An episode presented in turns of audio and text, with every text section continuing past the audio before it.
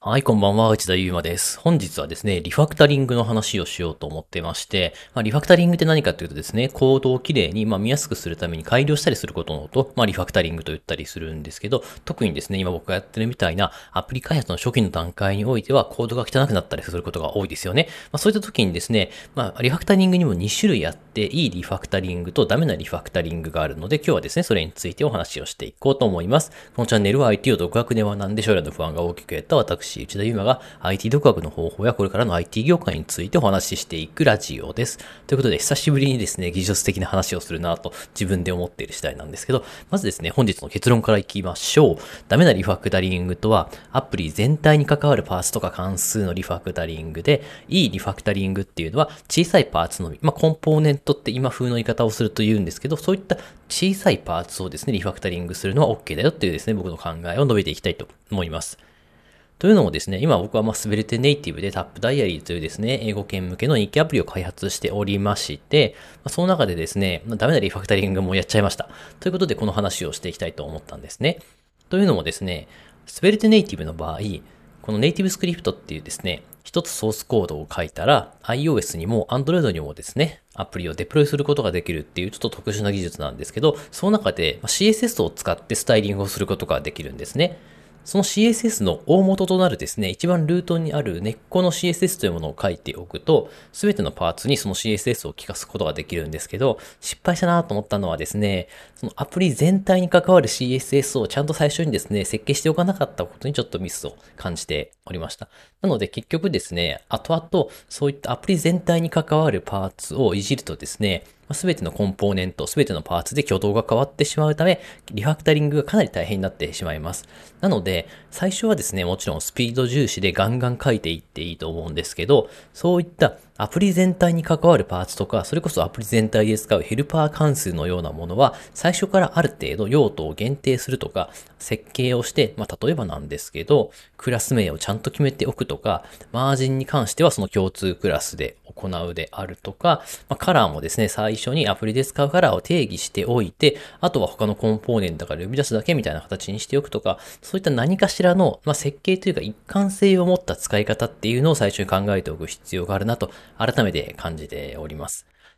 まあこれですね、もともと Web アプリを中心に作っていた時代から意識はしていたことなんですけど、ネイティブアプリに行くとちょっと勝手が違ってですね、うまくできなかったっていうちょっと言い訳になっておりますが、やはりですね、ネイティブアプリでもそういった全体に関わる部分の設計っていうのは非常に大切になってきますので、アプリを作ろうと思った時もですね、まあ、すぐコードを書きたくなる気持ちはわかるんですけど、一旦立ち止まって、そういう共通パーツに何か一貫した設計があるのかとか、そういった部分ですね、見落としないか確認してから進めていただくことをお勧めしております。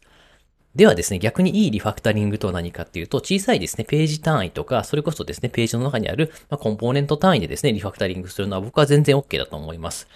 リファクタリングが OK ってことは逆にですね、最初はコードが汚くても構わないということなんですよね。まあ、これなぜならですね、影響範囲がそのページだけとか、そのパーツだけっていうことになるので、もちろんですね、いろんなページで使い回すコンポーネントとかはダメなんですけど、小さいパーツとかですね、1ページ単位であればですね、最初にですね、最初から完璧なコードを書こうとすると、結構コーディングスピードって落ちると思うんですよね。なので最初にですね、バッと動きだけですね、できるように、多少ですね、コメントとか残ってたりですね、まあ汚い部分があったりしてもいいんですけど、そこをやった後ですね、後でまとめてリファクタリングをすると、後々ですね、あなた以外の人がコードを触るときとか、もしくはですね、結構長い間、見てなかったらですね、コードって忘れちゃうものなので、その時にあなたがですね、見返すと分かりやすいので、小さなパーツに関しては、まあ最初ですね、勢いでどんどん動くようにしちゃって、後でリファクタリングをしていくと。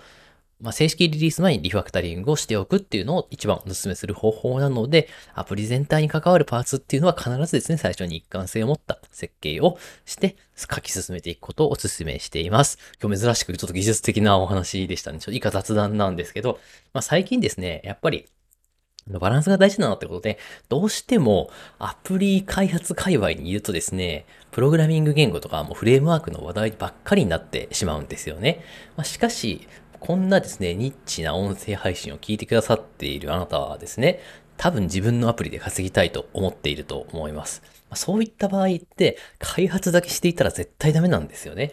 開発力がなくて売る力がないとなんか作って終わりだけでよくあるキータに初心者が作ってみましたウェブサービスシリーズとかってあるじゃないですか。ああいうのをですね、大体独自ドメインクリックするともうですね、使われておりませんってなっちゃってるんです。